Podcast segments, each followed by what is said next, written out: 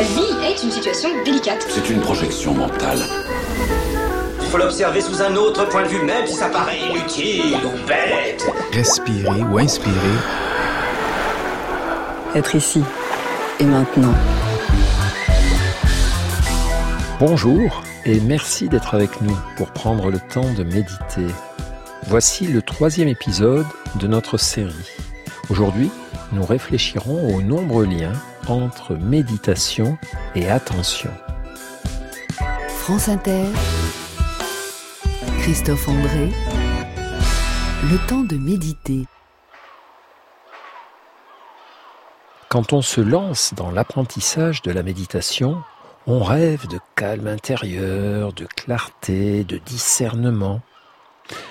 Et souvent on ne rencontre au début que bavardages et vagabondages de l'esprit, dispersions et distractions. On s'efforce de ramener et de maintenir notre attention dans l'exercice de méditation, mais elle ne nous obéit pas et va où elle veut, indifférente à nos besoins. Rien d'étonnant à cela. Comme nous ne nous occupons pas d'elle, comme nous ne prenons pas le temps de la comprendre et de l'améliorer, de l'éduquer, notre attention est comme un animal ou un enfant sauvage qui n'en fait qu'à sa guise et qui va où le vent des sollicitations et des distractions l'apporte. Finalement, qui fait attention à l'attention? Qui parmi nous cultive et protège régulièrement ses capacités d'attention, qui dispose d'une méthode pour cela? Eh bien, c'est simple. Quiconque s'entraîne à méditer le fait. Car la méditation est l'entraînement attentionnel par excellence. Comment définir l'attention? Elle est cette capacité cérébrale qui nous permet de fixer notre esprit sur un objet précis, un paysage ou un visage, une conversation ou une lecture, une pensée ou un souvenir. Lorsque l'attention fonctionne bien, elle permet ce qu'on nomme la concentration, c'est-à-dire l'effort à accomplir pour amener et surtout maintenir son attention sur un objet librement choisi. J'ai utilisé le mot effort, et oui, car sans effort de notre part, l'état spontané de l'attention est plutôt la volatilité, la réactivité. Abandonnée à elle-même, elle a naturellement tendance à réagir à tout ce qui bouge ou change autour de nous. Pour fixer et stabiliser quelque temps notre esprit sur une seule cible, le premier effort va consister à écarter certaines distractions et stimulations de l'environnement, à ignorer temporairement tout ce qui se présente autour de notre objet d'attention, même si cela s'avère très tentant. Vous avez remarqué comment le mot distraction désigne à la fois un manque d'attention, mais aussi une occupation délassante et agréable. Cet effort c'est ce que Paul Valéry décrivait dans ses cahiers. L'attention est la tendance à passer de l'état inactif à l'état actif de l'esprit. C'est l'état d'être prêt, le passage au pied de guerre. En ce sens, l'attention ressemble à la vision, ou plutôt à l'accommodation, la mise au point. L'attention est à la perception générale, ce que l'accommodation est à la rétine, à la perception visuelle. L'attention, c'est donc en quelque sorte l'œil de notre esprit. Sommes-nous capables de garder à volonté cet œil fixé et concentré sur l'objet de notre choix L'attention est une fonction mentale discrète, mais dont la maîtrise est indispensable à notre équilibre intérieur. Bossuet remarquait à son propos. Notre attention est mêlée de volontaire et d'involontaire. Elle a quelque chose de pénible et veut être relâchée de temps en temps. Bien observé, n'est-ce pas? Il y a effectivement du volontaire dans l'attention, lorsque nous essayons de nous concentrer, et de l'involontaire aussi, lorsqu'elle décide de s'échapper. Il y a du pénible qu'on nomme la fatigue attentionnelle, et ce besoin d'être relâché, évoqué par Bossuet, qui signe la nécessité de pauses régulières. Finalement, l'attention est une mal-aimée de notre esprit. Nous ne nous intéressons à elle que lorsqu'elle nous fait défaut. Écoutons ce que disait Paul Valéry, encore lui. L'attention, un état dont on ne s'aperçoit que lorsqu'on en sort ou qu'il faiblit. Plus poétique, mais tout aussi juste, Romain Roland parlait ainsi de l'une de ses héroïnes distraites. Elle avait beau faire, le nœud de son attention se défaisait toujours. Concrètement, quelles difficultés se posent avec notre attention? Elles sont de deux ordres. D'une part, sa dispersion et d'autre part, sa focalisation involontaire. Sa dispersion Songez aux difficultés que vous éprouvez parfois à vous concentrer lorsque vous êtes fatigué ou découragé, confronté à une tâche difficile, ou simplement tenté par une activité plus confortable et nécessitant beaucoup moins d'efforts, comme la rêverie ou le vagabondage sur un écran. Sa focalisation Songez à tous ces moments où vous êtes tourmenté par une souffrance, une inquiétude, un projet qui vous obsède, une espérance qui vous habite. Tous ces moments vous n'arrivez pas à réorienter votre attention vers ce que vous avez à faire dans l'instant. Ainsi, lorsque nous devons apprendre, comprendre, réfléchir, écouter, mémoriser, nous aimerions bien disposer d'un peu plus de maîtrise de notre attention. Nous aimerions bien pouvoir la ramener sous notre contrôle. Étonnamment, peu de grands noms de la psychologie se sont penchés sur l'attention. Peu ont analysé son rôle capital dans notre vie mentale et notre vie tout court. L'Américain William James est une exception quand il écrit en 1890, dans son précis de psychologie, La faculté de ramener volontairement une attention vagabonde, encore et encore, est le véritable fondement du jugement, du caractère et de la volonté. Personne n'est maître de lui s'il n'en dispose pas. L'éducation qui pourrait améliorer cette faculté serait l'éducation par excellence.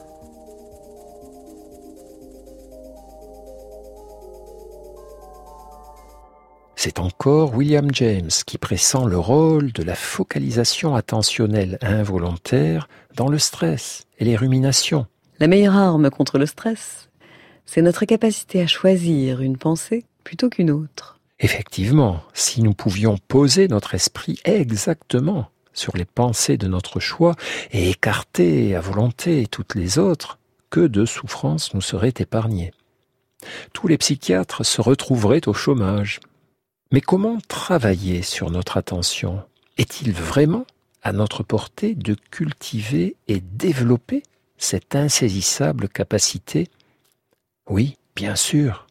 Toutes les traditions méditatives proposent des exercices pour cela, et nombreux sont les travaux scientifiques contemporains qui en confirment l'efficacité. Voici donc un petit exercice sur l'attention focalisée, l'autre nom de la concentration. Dans l'univers de la méditation, on se sert bien souvent de la respiration pour cultiver son attention. Alors, je vous propose de porter doucement votre attention sur votre souffle.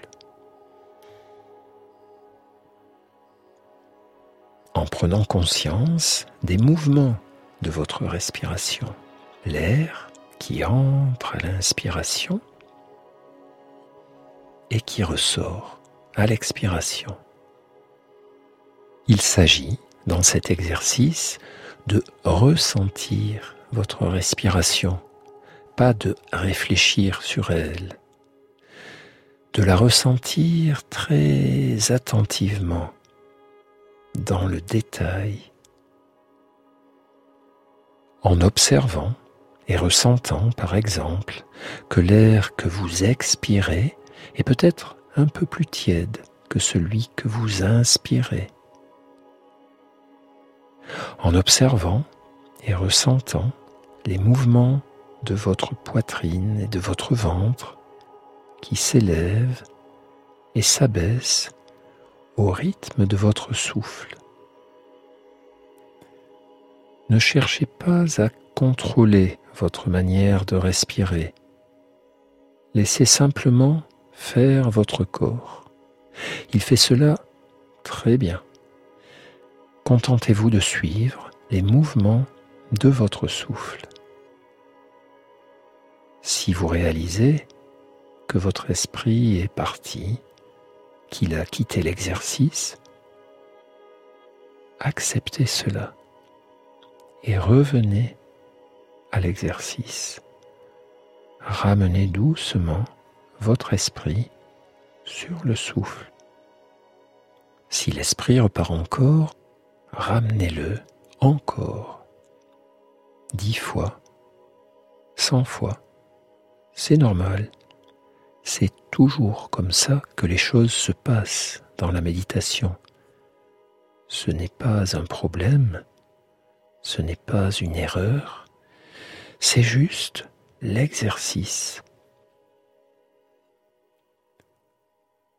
À chaque fois que vous notez que votre esprit est parti ailleurs et que vous le ramenez dans la conscience du souffle, vous musclez et développez votre attention.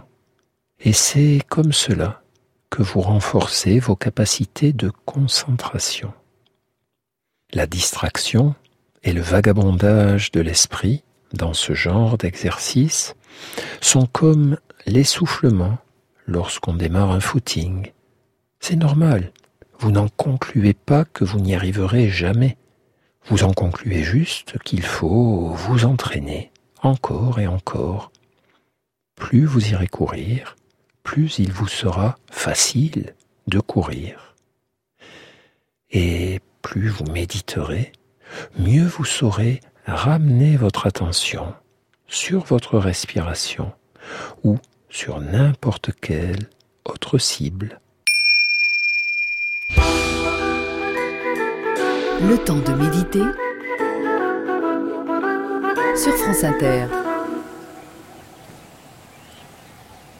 Au fait, pourquoi s'appuyer ainsi sur le souffle pour cultiver ses capacités d'attention? Parce que notre attention est naturellement attirée et captivée par le mouvement.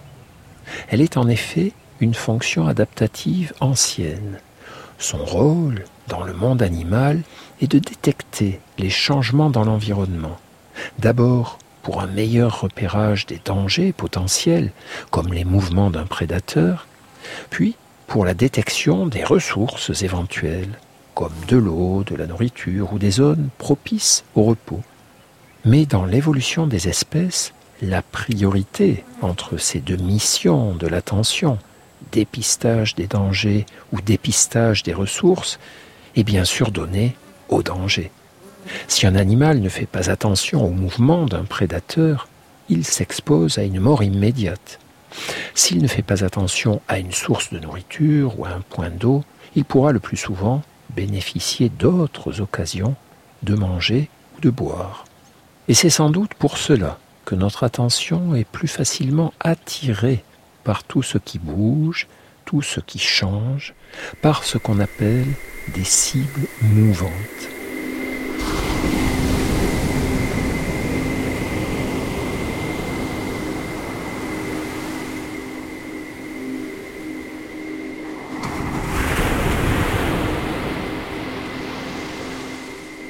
Ainsi, si l'on place un être humain devant un feu de bois ou devant les vagues de la mer, son attention va se trouver naturellement captée. Même phénomène, mais moins naturel, lorsque nous sommes en quelque sorte hypnotisés par le paysage qui défile derrière les vitres d'un train en marche. Heureusement, pour méditer, nous n'avons pas forcément besoin d'allumer un feu, de prendre le train ou de nous rendre au bord de la mer. La nature est bien faite et nous disposons d'une cible mouvante portative et toujours disponible. Notre propre respiration.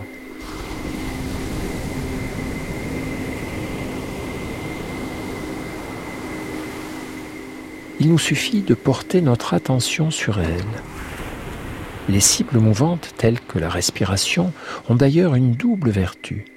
Leur mouvement capte notre attention et leur rythme lent apaise nos émotions et nous facilite l'immersion dans l'instant présent. C'est ce qu'ont remarqué depuis longtemps les enseignants de méditation, comme le célèbre maître zen Dogen. Il n'est pas possible de revenir en arrière le temps d'une respiration. On ne peut la répéter quand elle est achevée. C'est pourquoi vous devez prendre soin de bien la faire. Il n'y a rien à obtenir, rien à devenir. Ne pas chercher la vérité, ne pas fuir l'illusion. Simplement être présent, ici et maintenant, dans notre esprit et notre corps. Alors apparaît la conscience pure, universelle et illimitée. Euh, la conscience pure, universelle et illimitée, cela ne viendra peut-être pas tout de suite. Mais en attendant, régulièrement se reconnecter à son souffle, à chaque inspiration, à chaque expiration, est un exercice bien plus puissant qu'on ne pourrait le croire. Par exemple, sur un plan purement psychologique, le simple fait de prêter attention à sa respiration pousse la plupart des personnes à la ralentir et à l'approfondir, ce qui entraîne un effet d'apaisement. Un autre mécanisme favorable de la focalisation sur le souffle vient de ce que, pendant ce temps, on ne pense plus à ses soucis, nos ressources attentionnelles étant limitées. Et cet effet anti-cogitation chez tout un chacun et anti-rumination chez les anxieux et les dépressifs est l'une des explications de l'efficacité de ces exercices dans les problèmes d'insomnie ou d'anxiété.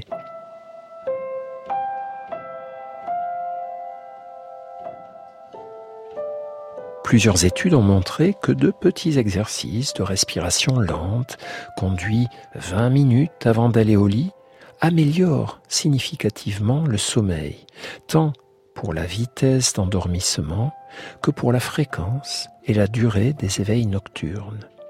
Mais ne nous dispersons pas et revenons à notre sujet du jour, l'attention.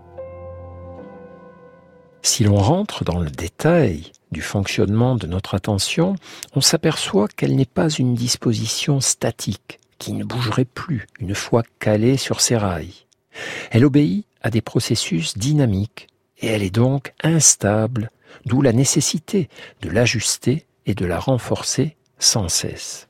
En effet, d'une part, l'attention se fatigue vite, comme un muscle qui s'épuiserait sous la répétition des efforts, d'où la nécessité de pauses régulières.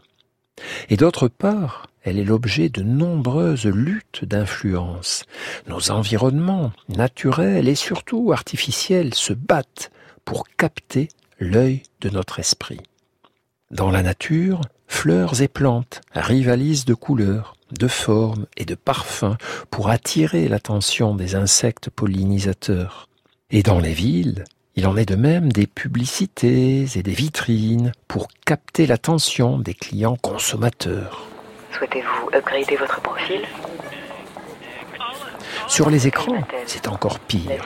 Tout est conçu pour asservir notre attention.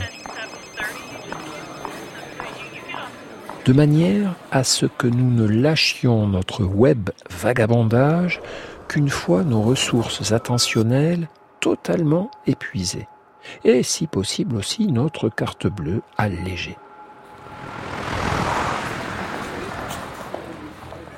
À propos de ces pièges attentionnels, le chercheur en neurosciences Jean-Philippe Lachaud différencie ainsi une attention attirée ou captée d'une attention Dans le premier cas de figure, celui de l'attraction, nous pouvons nous dégager sans trop d'efforts.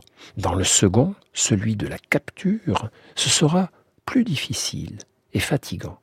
La méditation de pleine conscience est une réponse à ces pièges, car elle est un excellent outil de musculation attentionnelle qui nous aide par exemple à ne pas transformer les attractions attentionnelles, qui sont les orientations réflexes de l'attention vers un événement nouveau, comme un bruit, une idée, une émotion, en captures attentionnelles, qui sont les prolongations du phénomène d'attraction en enchaînement non contrôlé d'images, de pensées ou d'émotions, comme dans la rumination ou la rêverie. La méditation nous aide ainsi à ne pas laisser un moment de distraction se transformer en dispersion durable. Tout comme le fonctionnement de l'attention est complexe, les exercices destinés à l'améliorer sont nombreux et variés. Mais pour simplifier, dans la méditation, il en existe deux types principaux. Les exercices portant sur la focalisation de l'attention, dans lesquels on choisit une cible, comme la respiration, et où l'on considère que tout le reste est distraction et les exercices portant sur l'ouverture de l'attention, dans lesquels on considère que rien n'est distraction et durant lesquels on choisit de prêter une attention stable et accueillante à tout ce qui survient. Et la tradition méditative propose des entraînements dans ces deux directions. Entraînement à l'attention focalisée pour développer ses capacités de concentration et entraînement à l'attention ouverte pour développer ses capacités de déconcentration. Déconcentration? Oui. Autrement dit, savoir libérer son attention des pièges de nos ruminations et de nos obsessions, ce qui n'est pas si facile. C'est pourquoi je vous propose maintenant un petit exercice sur ce travail d'ouverture et de libération attentionnel. Voici donc ce qu'on appelle un exercice sur l'attention ouverte, c'est-à-dire une attention fluide, capable de tout accueillir et tout observer, sans se faire piéger ni capturer par rien. Tout commence par la stabilisation de l'attention. Pour cela, comme tout à l'heure, portons doucement notre attention sur nos mouvements respiratoires, en prenant le temps de bien ressentir chaque inspiration, chaque expiration, en restant tranquillement présent à notre souffle et en ouvrant aussi, peu à peu, notre champ attentionnel aux sensations présentes dans notre corps, en observant par exemple comment ces sensations changent ou non à chaque inspiration, à chaque expiration,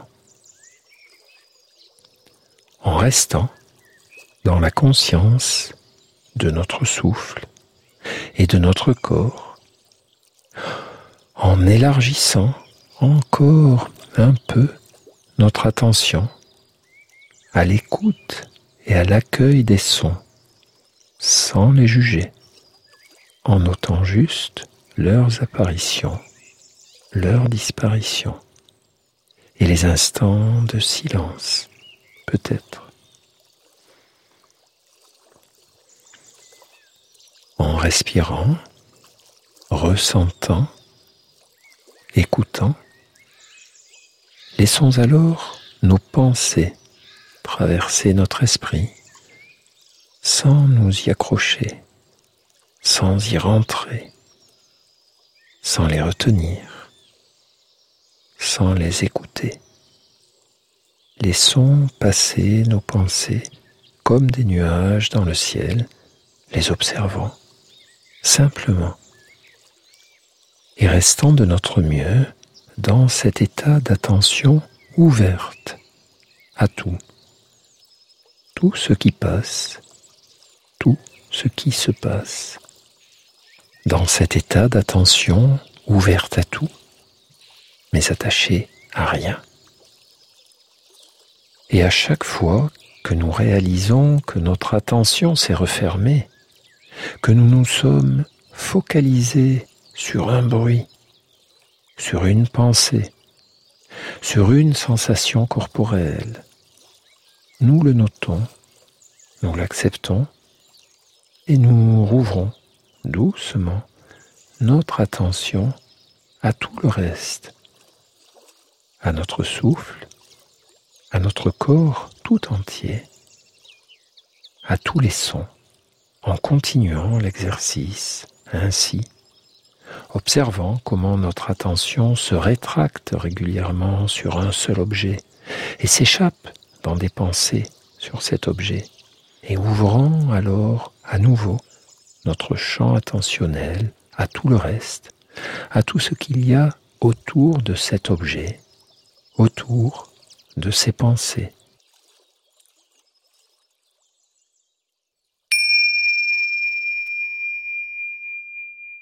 Voilà, peut-être comprenez-vous mieux maintenant la richesse de tous les exercices sur l'attention que proposent les traditions méditatives.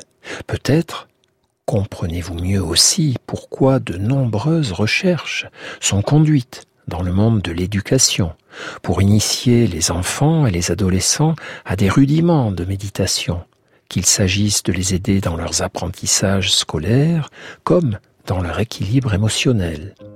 Et sans doute comprenez-vous mieux enfin que, pour les adultes également, les enjeux sont importants, car notre société matérialiste se livre à une guerre invisible pour capter, capturer, voire piller notre attention. La publicité n'a d'autre but que s'emparer de notre attention pour nous inciter à consommer davantage. Vous vous souvenez peut-être de l'expression formulée en 2004 par un dirigeant de la chaîne télévisée TF1 à propos du travail de sa régie publicitaire. Ce que nous vendons à Coca-Cola, c'est du temps de cerveau humain disponible. Et oui, notre attention vaut de l'or puisque c'est elle qui pilote une grande partie de nos comportements et donc de nos comportements d'achat. Hélas, plus grande est la pléthore d'offres et de biens de consommation, plus féroce est la compétition pour attirer notre attention. Si vous parlez anglais, vous connaissez sans doute l'expression Pay attention, please. Faites attention, s'il vous plaît. En France, nous parlons de prêter attention à quelque chose plutôt que de payer. Mais les deux expressions en disent long sur la valeur devenue désormais marchande de notre temps d'attention. Une raison de plus pour prendre soin d'elle et la protéger de ces vols qui ressemblent à des offres amicales et à d'innocentes tentations, mais qui sont en fait des agressions et des tentatives de mise en servitude. Avant de nous quitter, Voici quelques conseils pratiques pour prendre soin de notre attention. Luttons contre les distracteurs indésirables et protégeons notre environnement pour ne pas y être soumis à forte dose. Par exemple, lors des repas ou des temps familiaux, écartons les écrans.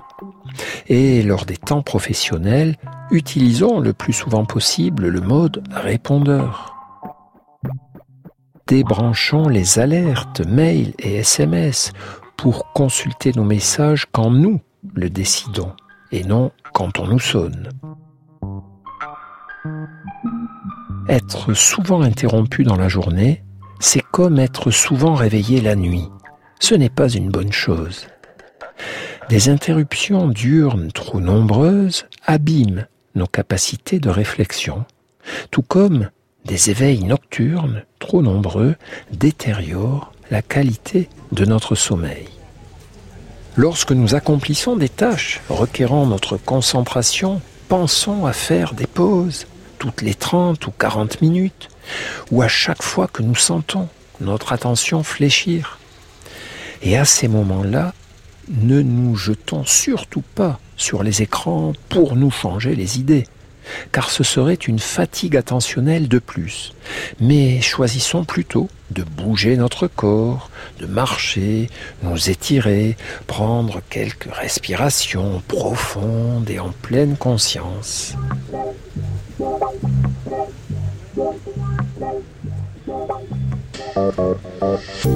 De notre mieux, restons monotâches. Le multitâche est un mythe mensonger. En faisant plusieurs choses à la fois, nous augmentons le risque d'erreur et le risque de stress.